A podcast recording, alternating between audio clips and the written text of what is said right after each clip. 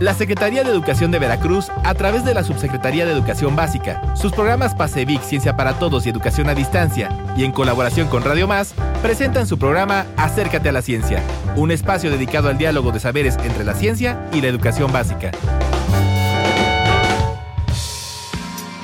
Hola, bienvenidos a una emisión más de su programa Acércate a la Ciencia. Soy Dagoberto Becerra Zamora y con Laura Citlari Morales y Zaira Pino los acompañaremos a saber y conocer más acerca de la ciencia. Con este programa iniciamos la tercera temporada con nuevas secciones, además de nuestras acostumbradas entrevistas. El tema de hoy es la lectura de divulgación científica de calidad, una herramienta para los docentes de educación básica y por ello tenemos un invitado muy especial. Comenzamos. En la sección de Ciencia al Día les compartiremos aquellos sucesos o grandes misterios de la humanidad en la ciencia. En otras palabras, será un acceso al conocimiento. Queridos radioescuchas, hoy en la sección Ciencia al Día les contaremos una noticia muy interesante. El pasado 5 de diciembre, la NASA publicó en su página en español que en la cápsula Dragón, que reabastece a la Estación Espacial Internacional, en su último viaje, el número 26, llevó a la estación material para continuar con las investigaciones sobre la pérdida ósea en microgravedad, mecanismos de sutura y cicatrización de heridas en el espacio pues resulta que cuando los astronautas pasan tiempos prolongados en el espacio, pierden masa ósea, algo parecido a la osteoporosis, y cuando vuelven a la Tierra, sus huesos se vuelven quebradizos y débiles, lo que merma su calidad de vida. Es por ello que las investigaciones que se hacen en la Estación Espacial Internacional pueden proporcionar información sobre esos mecanismos de pérdida de masa ósea, a fin de que se desarrollen medidas para mantener la salud de los astronautas en próximas misiones y lo que es más, para tratamientos de personas con osteoporosis y otras enfermedades relativas aquí en la Tierra. A los niños debe acercárseles la lectura desde antes de que poseen el habla, es decir, deberá serles familiar, entrar en sus vidas de forma natural, con contactos diarios, amorosos y continuos desde muy pequeños.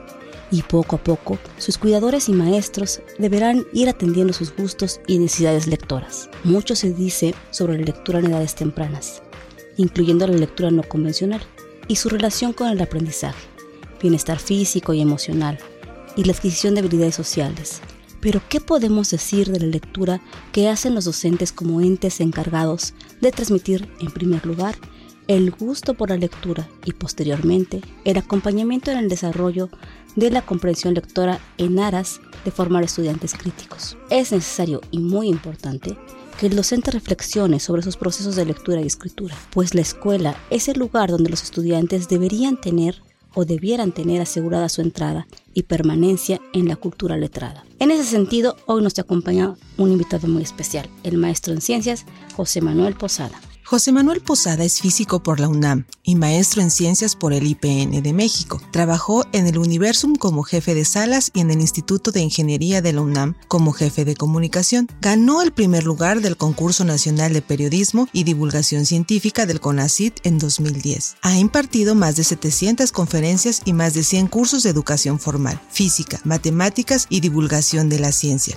principalmente en diversas universidades como la UNAM, la UDG, la UAM y la Universidad Veracruzana. Ha colaborado en diversos proyectos educativos y ha participado en más de 45 libros como autor, coautor, revisor o editor para 15 editoriales distintas. Sus últimos textos como autor son Física del Sistema, Telesecundaria de la SEP para el periodo 2019-2020 y Física 1 y 2. De la editorial EK fue editor de la Gaceta del Instituto de Ingeniería por más de 50 números y tiene más de 120 publicaciones en revistas. Fue articulista de ciencia y desarrollo durante varios años y publica seguido en revistas como Como ves y El Correo del Maestro. También es fotógrafo donde ha obtenido 17 reconocimientos. Actualmente es director de Sapiens, Divulgación de la Ciencia. No, hombre, muchísimas gracias a ustedes por invitarme. Siempre es un placer estar en estos espacios para platicar sobre ciencia, que es lo que más me gusta en la vida, bueno, tanto como los chilaquiles verdes, tanto como otras, otras actividades humanas, pero la ciencia me gusta muchísimo y me gusta mucho, mucho la literatura vinculada a la ciencia, así es que les agradezco mucho la invitación y, y estar aquí platicando de estos temas, ¿no? Sabemos que la divulgación de la ciencia tiene un espíritu democrático y no tiene que ver con hablar sobre estrategias para el proceso de enseñanza-aprendizaje de la ciencia, pero sí que es una excelente herramienta para la alfabetización científica. Platíquenos, maestro, ¿en qué consiste la divulgación de la ciencia y qué no es divulgación de la ciencia? Bien, eh, la divulgación de la ciencia es una forma muy particular de comunicar ciencia que eh, en muchos casos está alejada de los eh, formatos rígidos que uno encuentra en los espacios de educación formal, en las escuelas. Y sobre todo también está muy alejada de la forma en que se comunican los investigadores o los estudiantes de posgrado, porque son públicos muy, muy específicos que saben mucho, desde luego, de conocimiento científico. La divulgación de la ciencia lo que pretende es transmitir conocimiento científico y todo lo que tenga que ver con ciencia, pero a públicos generales a públicos voluntarios, a la gente que está en la calle, que va de pie, inclusive algunos estudiantes pueden estar también involucrados en la divulgación de la ciencia como públicos, desde luego, pero en general está enfocado a públicos amplios, al señor que me este, atiende en la carnicería en las mañanas, al taxista, a mis vecinos, a mi familia, a ellos está dirigido la, divulgación de la ciencia. Y la divulgación de la ciencia utiliza, por lo tanto, algunas herramientas muy particulares para atrapar a la mayor cantidad de gente. En buena medida, la divulgación de la ciencia escrita utiliza la literatura y las herramientas de la literatura para atrapar a la gente. Así es que un buen texto de divulgación de la ciencia puede ser una narrativa literaria con historias, por ejemplo, en donde el contenido sea científico para que la gente vaya este, interesándose. Nos puede contar chismes sobre algún investigador en particular, nos puede contar alguna historia de aventuras en el espacio, de aventuras en la selva del Amazonas, descubrimientos en, en, en, en el África profunda, en el fondo de una mina en donde están llevando a cabo un experimento para detectar neutrinos. Entonces toda esta narrativa que está muy vinculada a la literatura es un buen gancho para atraer a la gente a la ciencia. Esa es la divulgación de la ciencia que a mí me gusta, porque hay otras eh, definiciones que le gustan a otro tipo de personas, que están más vinculadas este, como un complemento a la educación formal, como si la divulgación de la ciencia fuera solamente para estudiantes. Pero a mí me parece que la divulgación de la ciencia con este formato literario está muy vinculado al público en general, a la gente que no necesariamente está estrechamente ligado con la escuela, ¿no? Claro, y como se ha dicho, los maestros debemos eh, desarrollar el gusto y el interés por la lectura. Es una manera de seguir aprendiendo, que por cierto es uno de los propósitos de la educación básica. Y usted que también es el autor de los libros de texto de telesecundaria, ¿qué tipo de lecturas podría recomendarle a los docentes y qué características diría que tiene un libro de divulgación científica de calidad? Desde luego, como ya lo platiqué, está muy vinculado a la literatura, a la divulgación de la ciencia. Los temas en este caso son científicos. Por lo tanto, la literatura por sí sola de calidad, pues es un placer. Leer un buen libro de literatura, pues es, es da, da, algún goce este, mental muy, muy satisfactorio. Leer una novela de Carlos Fuentes, un poema de, de Octavio Paz, cuentos de Cortázar, por ejemplo, todo eso, pues es muy padre. Ahora, si a ese tipo de literatura le ponemos contenido científico, pues de una forma voluntaria, por placer, la gente va a soler acercarse a este tipo de literatura, particularmente los profesores. Entonces, si los profesores de ciencia, que dan ciencias naturales, por ejemplo, en la primaria, en la secundaria, descubren que existe una forma literaria para contar ciencia, para hablar de experimentos, para hablar de evolución, para hablar de genética, para hablar de agujeros negros, para hablar de astronomía, lo que sea. Hay una forma literaria, pues de una forma muy gustosa, creo yo, y no de forma obligatoria, van a acercarse justamente a estos libros. Mencionaba lo de eh, los libros que escribimos de telesecundaria, pues justamente en esos libros de telesecundaria, los que ahorita están circulando, este, los que se utilizan, pusimos varios textos de divulgación de la ciencia. Hay veces no se pueden en los libros de texto poner eh, escritos de divulgación de la ciencia porque no lo permite el, el, formato. A mí me dicen como autor o le dicen a los autores, tienes que escribir estos temas y simplemente ciñete a, esta, a este formato. Pero ahí nos dejaron meter textos de divulgación de la ciencia. Entonces, por suerte, para nosotros que nos gusta, los niños que están llevando telesecundaria física, este, en las telesecundarias, el libro de texto tiene textos de divulgación de la ciencia con este formato literario para que aprendan el conocimiento científico de una forma distinta, ¿no? En esta temporada le daremos voz a los niños. Son ellos el mismo fin de la educación básica. En lo que concierne a la enseñanza de la ciencia, las preguntas de los estudiantes son el combustible de la maquinaria llamada aprendizaje. Es mediante preguntas surgidas de dudas en intereses genuinos que se puede partir para la indagación de temáticas encaminadas a alcanzar aprendizaje relevante y situado. Escuchemos pues lo que los niños preguntan. Hola, mi nombre es Kim.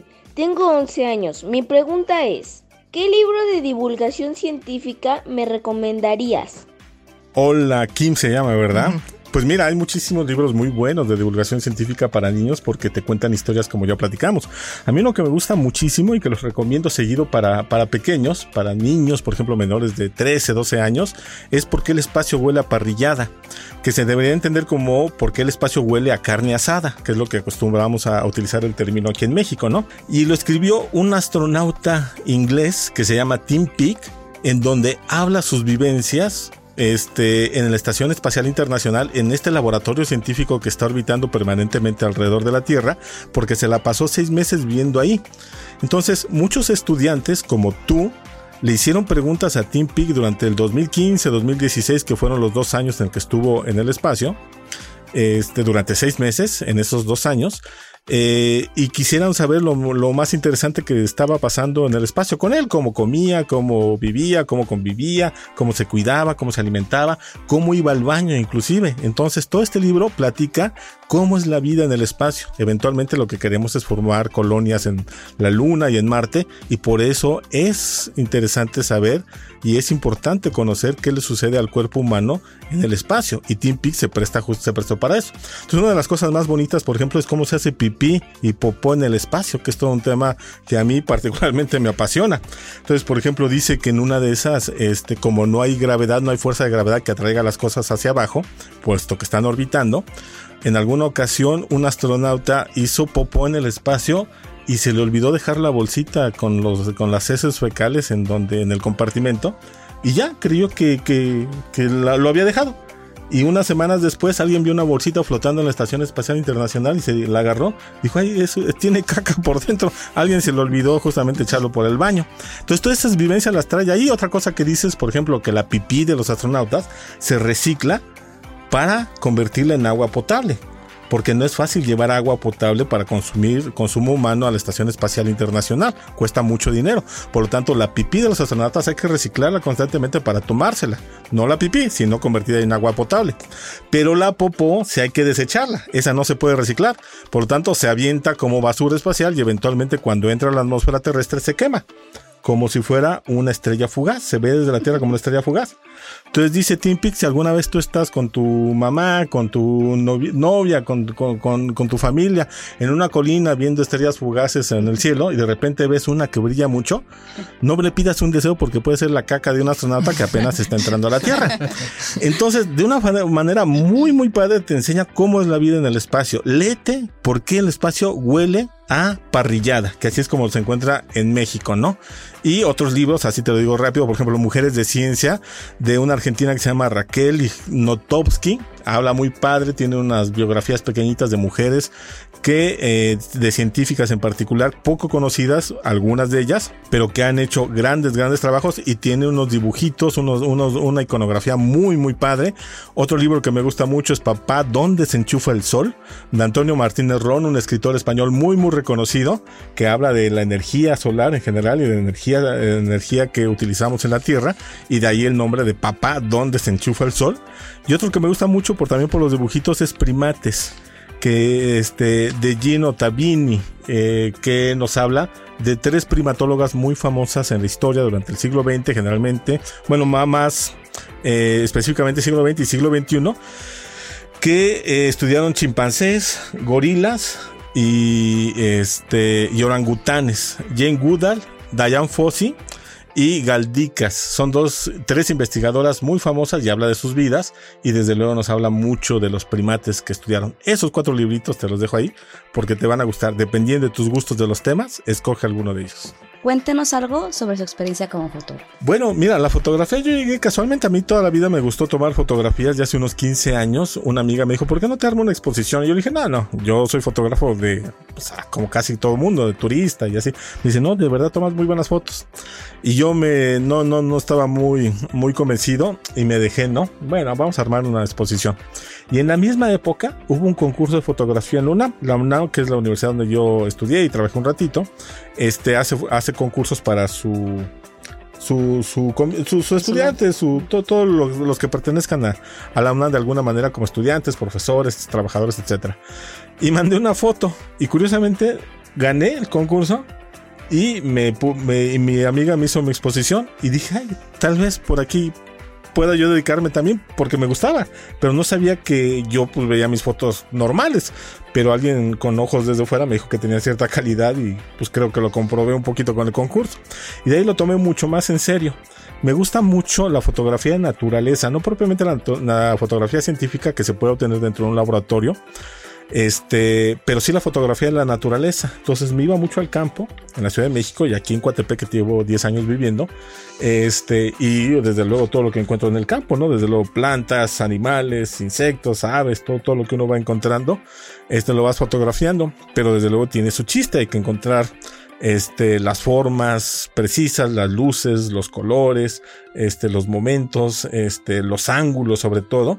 Y este, eso lo disfruto muchísimo, muchísimo. Y mi acercamiento, en todo caso, mi relación con la ciencia es, es directamente con la biología. Yo estudié física, pero con la fotografía y fotografiando animales en particular, me acerqué mucho al amor y al cariño que le tengo por los animales y, las plantas.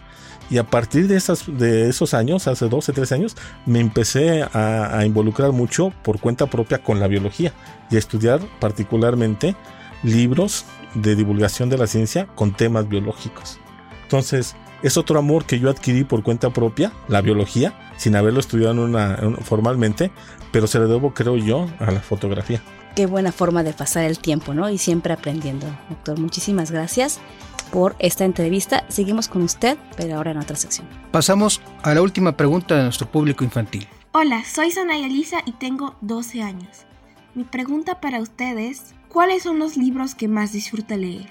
¿De literatura o de divulgación científica? ¿Y por qué? Hola Saray, ¿qué tal? Pues mira, la divulgación de la ciencia es una forma de literatura, así es que podría decir que en realidad están casados, no están divorciados. La divulgación de la ciencia y la literatura eh, van de la mano, así es que lo que más me gusta leer es la literatura con temas científicos. Recuerda que la literatura abarca muchos temas el gran tema de la literatura quizás sea el amor, ¿no? Tú has de conocer muchos libros de literatura donde hable del amor. El gran libro en español de literatura, el, Don Quijote este, de la Mancha, es una historia de amor, a final de cuentas. Y el 90% de los libros de literatura que tú encuentres, quizás, no sé si estoy exagerando, pues hablan del amor. Pero a mí los temas que más me gustan de la literatura son los temas científicos. Entonces, cuando te cuentan historias, te narran de una forma como cuento, como novela, inclusive como teatro, este, sobre, y te platican de agujeros negros, de evolución humana, de las enfermedades, los virus, las bacterias, del cerebro, de este, la gravitación, de los planetas, de la galaxia, de ondas gravitacionales, todos esos temas científicos, pero te los narran de una forma literaria, son los que más me gustan. Algunos libros, por ejemplo, que yo recuerdo que, que están muy bien manejados de una forma literaria, inclusive casi poéticos, de tan bonito que están escritos, es este la memoria secreta de las hojas, por ejemplo, es un libro de una científica norteamericana que se llama Hope Jarren. Y la memoria secreta de las hojas habla de su vida como profesionista, como científica dentro de un laboratorio, sus vivencias con sus estudiantes, con un trabajador en particular que se llama Bill, y nos habla de su vida diaria como científica, pero aparte nos está hablando de los experimentos y de lo que ella investiga, que particularmente son las plantas. Uno podría decir, ay, pues qué aburrida las plantas, pues resulta que no, son tan aburridas. Si yo, yo era lo que yo creía, yo generalmente cuando buscaba cosas de biología, pues buscaba cosas de animales, paleontología, evolución, así cosas padres, ¿no? Interesante, virus, enfermedades, ¿no? Por la morbosidad que te causan esos temas. Pero cuando leí el libro de este Hope Jarren, La memoria secreta de las hojas, me quedé fascinado con todo lo que, lo que aprendí de, de plantas y de otras, de otras especies de otros reinos como los hongos, ¿no? Porque recordemos que los hongos no son plantas. Entonces, este libro es literatura, así como tú me lo preguntas, literatura sobre la vida de una científica, pero además incluye muchos temas científicos. Cuando tengas oportunidad, léete la memoria secreta de las hojas de Hobjar. En esta tercera temporada estrenamos sección Acércate a los libros. Como bien lo dijo mi compañero, en esta temporada estrenamos la sección Acércate a los libros y como nuestro invitado de hoy nos habló justamente de la lectura, quisiéramos que nos recomendara un libro. Pues mira, me pones difícil porque escoger un, un libro de divulgación este, está complicado, pero sí te podría decir varios este, que a mí me han marcado muchísimo, muchísimo y que me gustan mucho. Por ejemplo, de este año Ah, hay un libro que se llama La muerte contada por un, sapiens, por un sapiens a un neandertal de, de Millás y Arzuaga. Son dos españoles. Uno es científico, paleontólogo, y el otro es este, escritor y periodista, Millás. Son personajes dentro de la cultura de España muy reconocidos y escritores de primera. Y si se leen ese libro, es un diálogo entre los dos escrito. Uno le pregunta al otro, Millás, que es periodista, se le hace un poquito de, de, inocente, inclusive tonto, que no sabe mucho de ciencia aparentemente, pero sí sabe. Pero le pregunta al experto en ciencia que es Arzuaga, y Arzuaga le, está, le empieza a platicar de la vida, de la muerte, de la biología celular, de las especies extintas, del hombre, de la familia, van al Museo del Prado, van a la Sierra de Atapuerca. Es un paseo por, muchos lugares de España, pero sobre todo por muchos temas que están vinculados con la ciencia. Y está escrito como si fuera quizás una obra de, de, de teatro, una obra de teatro en donde dos personajes están dialogando. Léanse para el fin de año La muerte contada por un sapiens a un neandertal. Y está el libro que escribieron previo a ese que se llama La vida contada por un sapiens a un neandertal. En realidad es un par de libros, eh, un libro original hace 2-3 años y la secuela que se llama La muerte contada por un sapiens a un neandertal. Y creo yo que sería una muy buena lectura para fin de año. A mí me emocionó muchísimo. Ambos libros me gustaron muchísimo y creo yo, habría que dejar pasar algunos años porque son libros muy recientes, que se pueden convertir en clásicos, esos dos ya habremos, hablaremos en dentro de 5 o 10 años de estos dos libros y diremos, ay, claro, sí, ya son clásicos, pero como están muy fresquitos, pues no, todavía no los podemos este, catalogar así, pero sí los podemos catalogar como divulgación de la ciencia de primera. Es literatura con temas científicos. Es muy padre. Excelente, doctor. Pues muchísimas gracias. Esperamos eh, conseguir esos libros. Pues bien, doctor José Manuel Posada, agradecemos mucho su, su presencia y que nos ha apoyado y respondido a las preguntas que tenían tanto el público infantil como nosotros. Nuevamente agradecemos su presencia y ojalá nos pueda acompañar en otro programa más adelante. No, hombre, muchísimas gracias a ustedes, gracias por invitarme aquí. Para mí siempre va a ser un placer platicar en cualquier medio de estos dos temas que me gustan mucho, la ciencia y la literatura. Muchísimas gracias. Existe una forma particular de comunicación de la ciencia que se denomina divulgación de la ciencia, cuyo objetivo principal es transmitir conocimientos científicos a públicos amplios, por lo que los formatos que se utilizan son literarios, es decir, la divulgación de la ciencia es ciencia más literatura. Es todo por hoy. No olviden seguirnos en nuestras páginas de Facebook, Ciencia para Todos CEP y Programa Pasevic, donde compartimos material de importancia sobre el tema de hoy. También pueden escribirnos a nuestro correo electrónico cienciaparatodos.mc.gov.mx. Y antes de despedirnos, les dejo una frase de Jorge Luis Borges. Hay quienes no pueden imaginar un mundo sin pájaros, hay quienes no pueden imaginar un mundo sin agua. En lo que a mí se refiere, soy incapaz de imaginar un mundo sin libros. Hasta la próxima. La Secretaría de Educación de Veracruz, a través de la Subsecretaría de Educación Básica, sus programas PASEVIC Ciencia para Todos y Educación a Distancia y en colaboración con Radio Más, presentaron su programa Acércate a la Ciencia, un espacio dedicado al diálogo de saberes entre la ciencia y la educación básica.